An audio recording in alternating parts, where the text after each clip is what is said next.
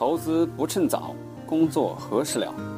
大家好，欢迎来到格局商学院学习。我们会在这里定期分享理财、创业、销售和生涯决策等方面的知识，助力您早日实现财富自由，获得人生解放。欢迎加入 QQ 群交流学习，群号四幺六四零六幺五六四幺六四零六幺五六。下面请听分享。一票否决权，还是那句话，你们如果看到了风投给你们的投资风险投资协议的话，肯定有一个条款，就是我在我公司董事会里面，他前面可以说按人头决，我们举手表决，但是某些事项我可以一票否决。按正常，如果公司如果有五名董事的话，我们融资方假如三个。他们投资方是两个，正常都是多数决的，对吧？按人头表决的。那么我们始终在控制公司，但是如果增加了这样一个条款，意味着什么呢？意味着基本上叫行动一致原则。所谓行动一致原则的，它的法律后果是什么呢？降低了决策效率，有可能会出现公司的管理的僵局。那么我们的问题是有效还无效？我们看看公司法是怎么规定的。我们每一个股东享有表决的权利，按照出资比例享有表决权。但后面还有另外一句话，另有约定的除外。那么关于一票否决权是否有效、是否无效，我们暂且不直接回答。我们先看一个案例，就是剥夺了股东表决权。这个章程修正案，答案已经写上了，是无效的。基本案情是这样的：这家公司仍然是一些老的我们国有企业改制过来的。我们改制的企业有一个最重要的一个特点什么呢？全民皆兵，基本上公司的员工都是股东，对不对？这是一个特点。第二个特点呢，很多有年龄很大的一些职工。对不对哈？那么就面临的涉及到一个问题：如果这些年龄大的股东并故了，他的股权该怎么处理？他们全体股东召开了一个会议啊，一百多名股东。会议决议的内容是两条，主要有两条：第一，公司的股权啊，股东呢，他的法定继承人是可以继承的，但是你这些股东。只有列席股东会的权利。股东会的所有决议，你必须同意，你只能举手，不能否定。有二十多名股东作为原告提起诉讼，提起诉讼呢，就是要求撤销，认定这个这个章程是无效。按照章程的修正案的话，占有三分之一二表决权以上的股东通过就视为通过嘛？他这个表决就是三分之二以上啊。他起诉法院，要求认定这个这个修正案是无效的。我们注意一个法律规定，重大事项需要三分之一、三分之二以上表决权通过。他这个修修正案还有一个内容，什么内容呢？监事人选任命直接在修正案公司章程上，你们很多章程也会有这样的，直接把法定代表人和章程和这个监事就写到这个章程里面了。章程呃，这个监事由公司的现任工会主席某某某某担任，主要是两条：第一，要求法定继承人啊必须举手表决，同意所有的决议；第二，监事由工会主席担任。现在二十多位股东要求撤销这一个章程，认定这个章程无效，请问答案是什么？被告认为你剥夺了我作为股东的享有的权利的最重要的权利——表决权。我们股东有什么权利啊？实际上，我们算一算，盈余分配权和表决权和知情权，对不对？剩下就是义务了，出资义务，对不对？你剥夺了我的表决权。那么被告怎么讲呢？被告辩称，我们公司法明确规定，公司股东按照出资比例享有表决权，另有约定的除外。我们这叫另有约定。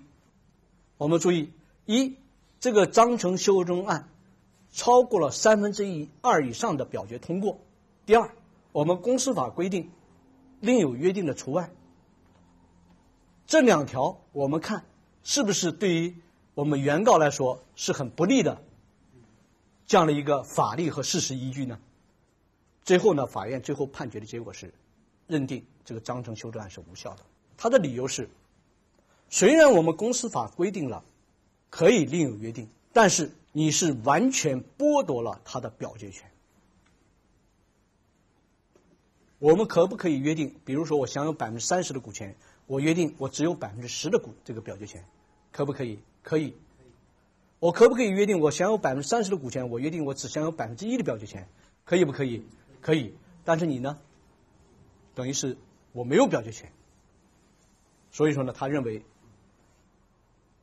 这样的一个约定是无效的。同时呢，也认定呢，就是关于监事在章程中体现。也是剥夺了你股东的表决权，为什么呢？我们章我们公司法规定，监事是由股东会选举产生的，对不对哈？你直接在这任命，意味着呢什么呢？意味着以后不再选了。这个结果我还是赞同的，但是他的理由呢，我认为还有一些缺陷的。我们从表面看，通过了三分之二，对不对？我们从法律规定来看呢，可以有特别约定。如果单独就法院这一句话，啊。你完全剥夺了他的表决权，你就认定无效的话，我觉得法院这种，呃，依据的话还是欠缺的。我个人认为呢，无效的原因在于什么呢？无效的原因就在于，对于我个人的表决权、盈余分配权、啊知情权这些重要的权利，是我自本身就是享有的这权利，不是有没有三分之二通过的问题。甚至你五分之四是不是啊？六分之五的问题，而是必须经过我同意的，这个不属于你表决三分之二还是一致的问题。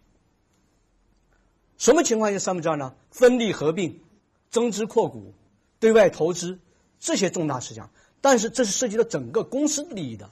但是涉及到我股东具体我个人利益的时候，你说你们拿了三分之二，你们几个人一串通好了，我是本来百分之。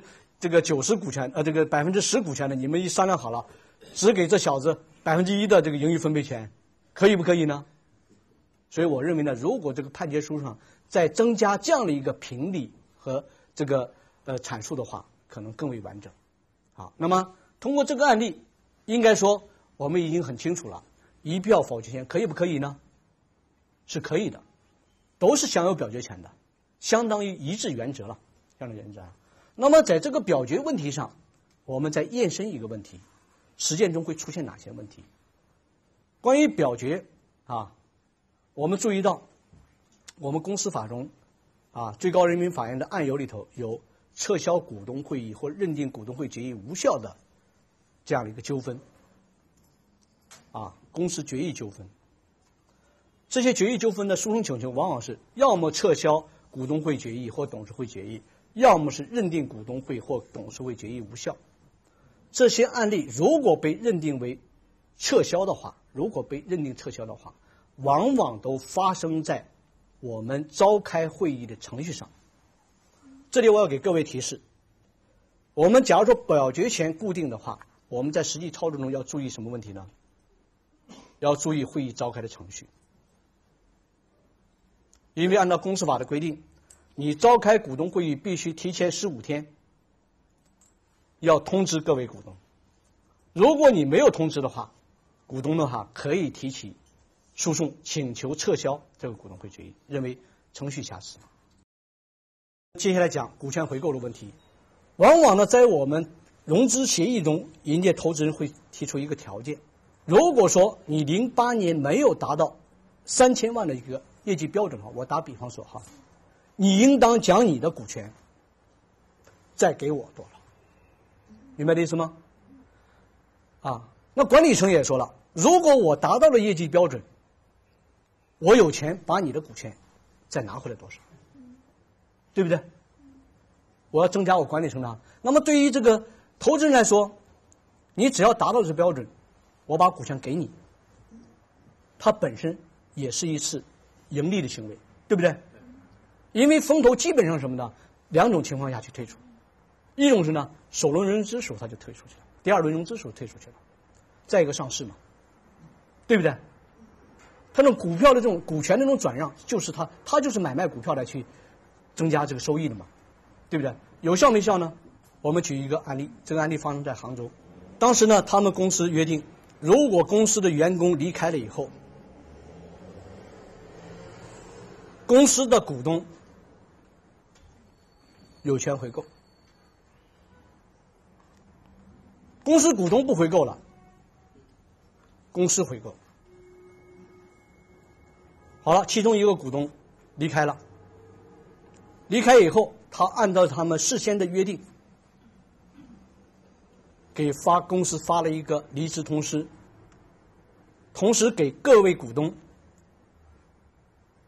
也发了一个是否收购股权的这样一个通知。所有股东都没有在合理的期限内给予回复，意思就是说我不买。那么按照他们事先的约定，只有公司来买了，对不对？公司买存在一个问题，我以什么价格来买？他们约定按照上年度公司的净资产来确定回购价格。他们上年度审计的结果，回购价格是多少呢？他应该给他支付一百多万。那么好，公司说，既然其他人没有人回购，按照我们约定，那我只有买你的股权了。这个跟你的还不一样，你的是担心他不卖。这个原告是什么呢？要求你买回去。那么公司说：“我给你一百万，你走人吧。”他说：“不行，为什么不行？”他说：“公司审计结果出来，应该给我是一百多万，但是这个审计报告里忽略了一项重要的收入。这个收入什么呢？他们公司在搬迁过程中有一笔补偿费用，没有在这个。”审计结论中体现出来，我要四百万。这四百万必须什么呢？无论你未来审计结果是怎么样，你审计的高了也四百万，审计的低了还是四百万。也就是说呢，把那补偿款加进来，高了我也四百万，低了也是四百万，等于他们对价格没有达成一致。在这个过程中，公司又召开了一个股东会议，股东会议呢认为。这是他们公司成立以来，在有回购这个约定的情况下首次出现的问题。为了避免以后再出现这种问题，他们特别约定，凡是回购的回购价格，按照上一年度所有者权益的百分之八十来确定回购价格。这个决议做出以后，就这个案件的原告首先提起了一个诉讼。要求撤销股东会决议，理由什么呢？两点。一点，你没有履行通知义务，就是没有证据证明，又是打个电话过去了。第二点呢，你这个决议的内容违反了我们之前章程的约定，对不对？我们说什么情况下可以撤销呢？程序有瑕疵。或者违反章程的规定，对不对？我们不刚刚才提到了吗？涉及到我个人的权利的时候，不是说多数就可以表决的了，对不对？这个官司打完以后，接下来提起了第二个诉讼，就是股权回购的诉讼。那么法院怎么认定呢？法院认定，首先明确，双方在公司章程中所约定的股权回购条款是有效的。但是，驳回了原告的诉讼请求。驳回的原因是什么呢？因为你主张回购，按照以前的规定，回购的条件是你上年度所有者权益来确定你的股权转让价格，是一百多万。虽然说可能这个审计结论是有问题的，但是因为你在此之前你一直在强调，无论是再重新审计是高或者低，你都是四百万，对吧？那么你这个条件。是不符合章程规定的，所以驳回了诉讼请求。那么这个案例给我们的提示什么呢？一，是股权回购条款是认可的，啊，它是附条件的一个股权转让协议，明白吗？就等于在我们以这个融资合同中又增加了一个附条件的协议。这个附条件，当出现的某个业绩没有达到的时候，那么我们之间的股权转让合同就生效，相当于这样的。优先清算的，优先清算的很简单了，就是当公司最后要是解散的时候，啊，我们一般融资条款里面它都会这样，有钱了先紧的我，好，有效没效呢？我个人认为呢是有效的。因为它等同于盈余分配的条款，盈余分配我们可以特别约定的嘛，对不对哈？但是前提什么呢？前提必须按照清算的顺序，只有在法定的可分配利润中，你有优先清算、优先的分配权利。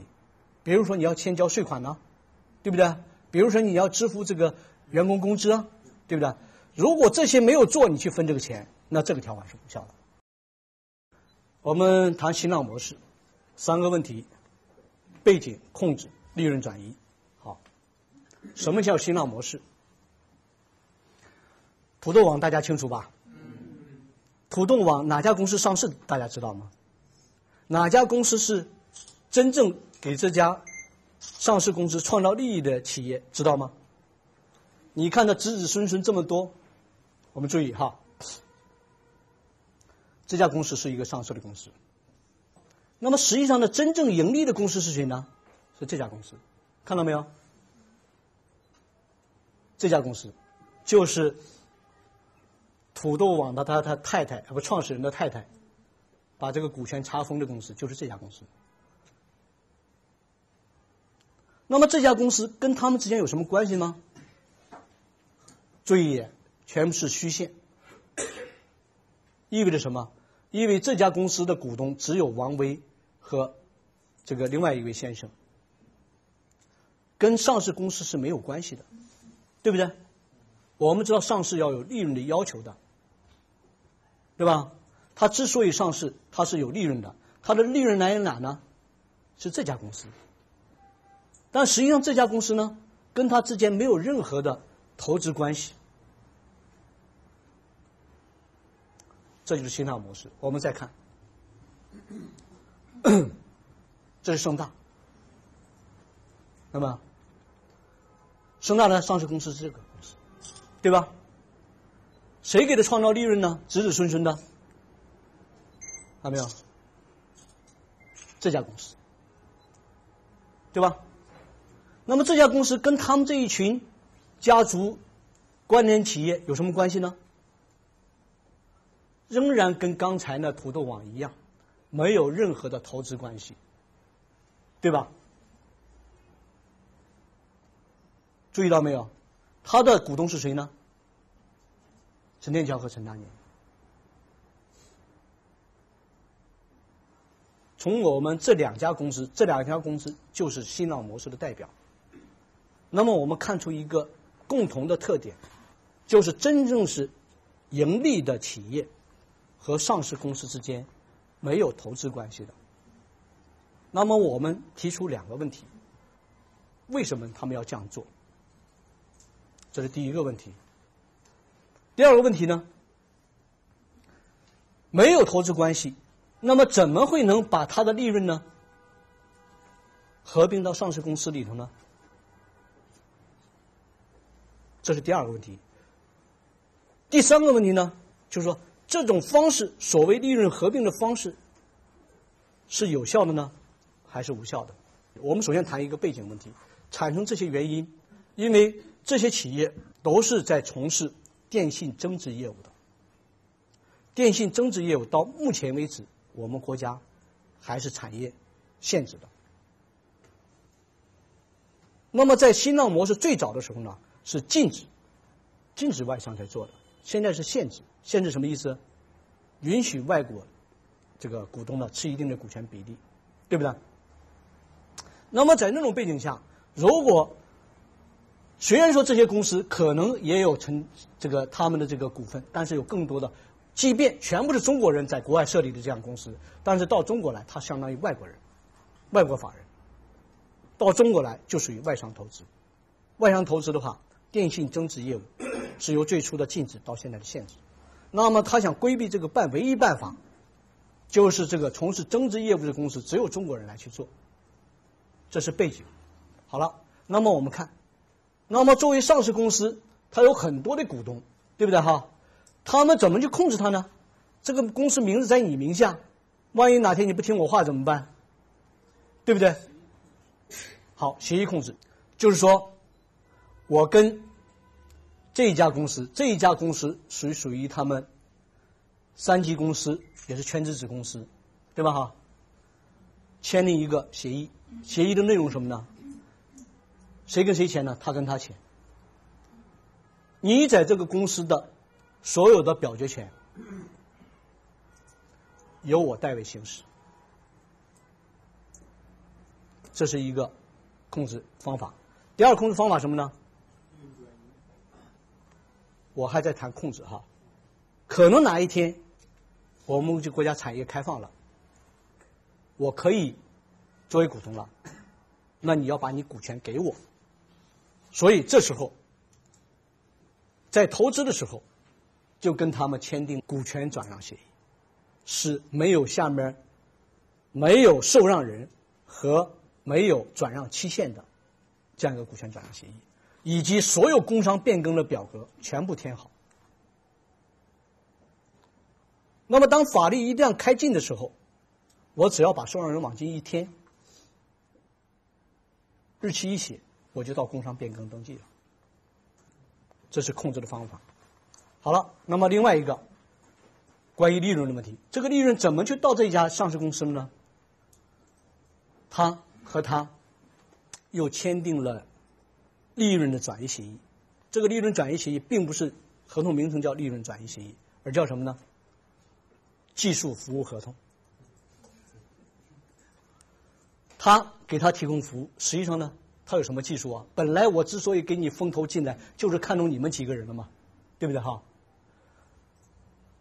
我给你提供服务，你呢要支付我服务费。那么在这里头，我们首先现在回过头来再判断我们第二个问题、第三个问题。刚才说背景、方法，第三呢是方法的效率，有效无效呢？各位答案有没有答案呢？我相信啊。应该是没有答案的。知道这个问题答案的恐怕法律人士恐怕也比较少。为什么？因为我们所签订的所有的这样的一个融资协议呢，大多数都约定一个条款：一旦发生纠纷，去仲裁。仲裁跟我们法院的诉讼的话不同在于哪呢？仲裁都是不公开的，不公开也包括仲裁的裁决结果。所以我们看不到，对不对？双方保密嘛。那么今天我给你讲个案例，就是仲裁结果的这样的案例。好，呃，这个被申请人谁呢？就是这些风投。两个仲裁，第一个，我们要求确认我们之间所签订的控制协议无效。我叫简单说叫控制协议。实际上，关于表决权的协议啊，委托代表权的委托表决权的协议啊，包括股权转让协议哈。无效。第二个仲裁呢，被申请人是服务提供商。我们的仲裁申请什么呢？确认我们之间所签订的技术服务合同、技术转让合同无效。我们申请的理由是什么呢？简单说，关于控制协议是规避我们国家产业限制的。一种民事行为是无效的民事行为。最后仲裁结果支持了申请人的仲裁申请，无效的啊。那么他的理由什么呢？仲裁的结果，他的理由什么？违反了我们合同法中关于违反法律和行政法规规定的合同无效。这是一个理由。第二个理由什么呢？以合法形式掩盖非法目的，最后裁决无效。我的观点呢，实际上是他第一个理由不成立的。因为第一个理由是什么呢？他违反法律和行政法规。这个法律和行政法规，按照我们最高人民法院解释的话，它是效力性、强制性规定的。什么叫效力强制规定呢？就是说不得为什么，你如果做了是无效的，对不对？我们这个产业限制的这个规定呢，只是说限制什么什么，这个投资人的股权比例或者禁止某个投资人股权，但是对于如果从事了这样行为，法律后果并没有，并没有涉及，对不对？但是它依据的最后一个条款，以合法形式掩盖掩盖非法目的，大家是有目共睹的。好，今天的课程就到这儿。